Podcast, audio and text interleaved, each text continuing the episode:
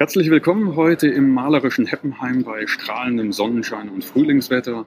Es geht um das Kolloquium in der Business Chirurgie und mein Gast heute ist Andreas Lowinger, der uns was erzählen wird über agile Methoden und mehr. Ja, dann starte ich mal direkt. Andreas Lowinger hat es schon gesagt, ich bin Ingenieur der Nachrichtentechnik und Wirtschaftsingenieur und mein Motto lautet, Projekte dürfen auch erfolgreich sein. Ähm, Im Vorfeld hast du mich ja gefragt, mit welcher Methode, äh, welche Methode ich hier mitbringe und das hat mich dann schon gleich in die ersten Gedanken gestürzt, weil äh, ich glaube, es sind viele Methoden unterwegs, die helfen äh, in der Medizintechnik, äh, allgemein in den Unternehmen. Und was ich aber feststelle, ist, dass es oftmals nicht die Methoden sind, die so entscheidend sind, sondern ja, die Unternehmenskultur, die Werteebene, die Prinzipienebene hinten dran. Ähm, und das kennen wir auch aus dem agilen Umfeld, dass eben in Unternehmen Scrum eingeführt wird, äh, also auf Methodenebene und das funktioniert dann doch nicht so richtig äh, weil halt noch eine alte Kultur da ist und es wird noch ähm, gereportet, so wie es bisher äh, gereportet wurde und es wird in das Team eingesteuert. Und ja, so habe ich jetzt dann doch eine Methode mitgebracht, die eigentlich äh, genau das adressiert, äh, und zwar das Thema Management 3.0 von Jürgen Appello. Da geht's. Vielleicht ganz kurz, was, ja. was mich äh, vorhin auf der Fahrt interessiert hat. Da hast du ja schon gesagt, ähm, naja, agile Methoden. Letztendlich, das kennen wir ja schon alles. Wir hatten vor äh, zwei, drei Jahren so die Diskussion, vielleicht auch vor fünf Jahren, wie passt denn das alles zusammen? Mhm. Agile Methoden mit den ganzen Normen der Medizintechnik. Mhm. Ähm, bis hin zur Aussage, naja, in gewissen Anhängen der Normen steht doch drin, wir müssen das V-Modell verwenden. Ja. Ich glaube, über diese Zeit sind wir wirklich drüber hinweg und es geht jetzt äh, um einen Schritt weiter, so wie ich dich verstanden habe. Also wie kann man agile Methoden nicht nur in Teams ja, einführen, genau, sondern darüber genau, hinaus? Genau. Äh, und es geht eben ja nicht nur um die operative Ebene, sondern was sind denn überhaupt die Voraussetzungen, dass agil funktioniert? Äh, und so ist jetzt äh, für mich auch nicht die Unterscheidung klassisch versus agil, sondern gutes Management versus schlechtes Management oder nicht so optimales Management. Ähm, und wenn da die Grundprinzipien äh, gelebt werden, also wie schaffe ich es, dass mein Team sich wirklich selbst organisieren kann, äh, wo kommen unsere Werte her, äh, werden die einfach aufgedruckt äh, und durch das Unternehmen kommuniziert oder macht man was, damit man gemeinsame Werte herausbildet. Also da sind wir dann, glaube ich, so ein bisschen beim Kern der Frage, wie, wie halten wir es überhaupt mit der Führung im Unternehmen? Mhm. Ich war ja im letzten Jahr viel unterwegs gewesen auf verschiedenen Konferenzen und habe dort immer wieder die Frage gestellt, was sind denn eigentlich eure Probleme in der Medizintechnik? Mhm. Ähm, weil ich es genauso wie du sehe, es bringt ja nichts mit Methoden in Unternehmen reinzugehen und mit Lösungen, die niemand brauchen kann, weil ja. die entsprechenden Probleme gar nicht existieren. Ja, ja, ähm, vielleicht gehen wir da noch mal kurz durch, mhm. ob die Problemstellung ähm, letztendlich, ob dir die auch bekannt vorkommt, das, was mhm. ich so erfahren habe. Das war nochmal dieses, ja, diese, diese Problemstellung äh, validieren.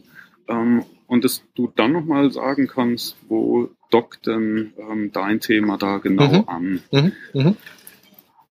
Was ich festgestellt habe, war, es gibt häufig Projektverzögerungen, die mhm. entstehen durch einen hohen Druck, durch einen hohen Stress, weil letztendlich zu viele Projekte, zu viele Aufgaben in Unternehmen sind und es ist eine Überlast da. Ja.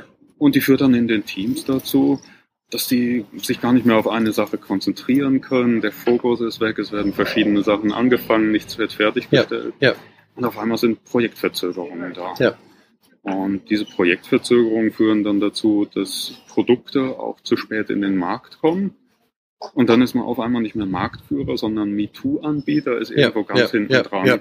Und gerade in der Medizintechnik geht es um Innovation und wenn man da nicht äh, Nummer eins oder mindestens Nummer zwei ist in einem bestimmten Bereich, in einer Nische, dann wird es schon wirklich schwer. Ja, genau. Und als nächsten Punkt haben wir dann gesehen, auch in den Untersuchungen, ähm, dass wenn es Verzögerungen gibt und man MeToo-Anbieter ist, dann wird es auch finanziell irgendwann eng. Dann ist man nicht mhm. mehr an der Spitze und muss gucken, wie kommen wir denn eigentlich äh, in einem Preiskampf mhm. äh, noch dazu, uns mhm. über Wasser zu halten. Mhm. Und weil das eben so schwer ist, versucht man dann auch auf strategischer Ebene so viel wie möglich anzufangen, quasi mit der Schrotflinte zu schießen, ja. damit wenigstens irgendwas ja, ja, genau, klappt. Genau, genau. Und dadurch wird dieser Teufelskreis letztendlich wieder befeuert, dass neue ähm, Ideen reinkommen, die das ja. äh, System überlasten.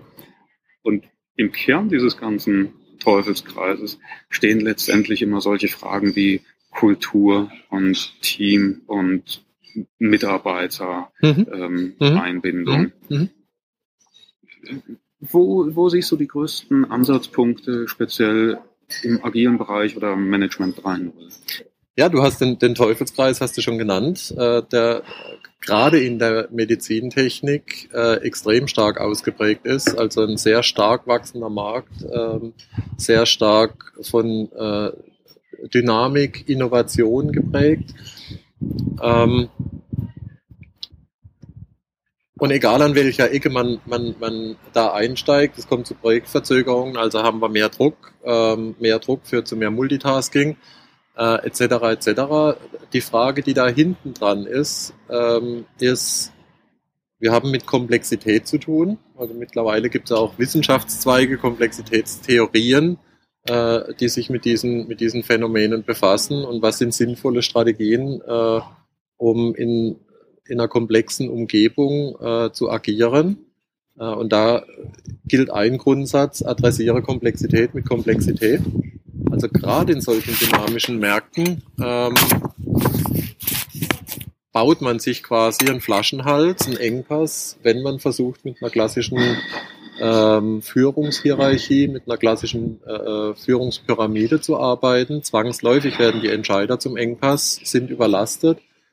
Ähm, und das Thema Management 3.0 äh, setzt genau an diesem Punkt auf, gerade weil die Märkte so dynamisch sind und solche Anforderungen äh, stellen, ist es wichtig, auch das Management und nicht nur die Arbeit in die Breite zu verteilen. Erst das ermöglicht es der, der Organisation, ähm, überhaupt in, dem, in der Umgebung erfolgreich zu sein. Also alles, was du genannt hast zu dem Teufelskreis, sind letztendlich Symptome, äh, die sich dann wieder gegenseitig verstärken. Und da für mich so die Kernpunkte sind, äh, operative Prioritäten sind unklar. Mhm. Ähm, also A, sie sind nicht definiert oder sie wechseln wöchentlich.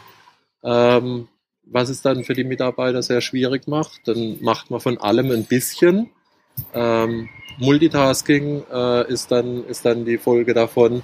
Äh, und so kommt das ganze Thema äh, überhaupt erst zum Laufen. Also am Anfang soll da eigentlich schon stehen, die Strategie, äh, wo wollen wir überhaupt reingehen, wo wollen wir nicht reingehen, wie unterscheiden wir uns vom Wettbewerb ähm, und diese Strategie dann auch konsequent über alle Ebenen ähm, hinweg umzusetzen. Und dazu brauche ich alle Menschen, alle Mitarbeiter im Unternehmen äh, und nicht nur eine Handvoll Führungskräfte.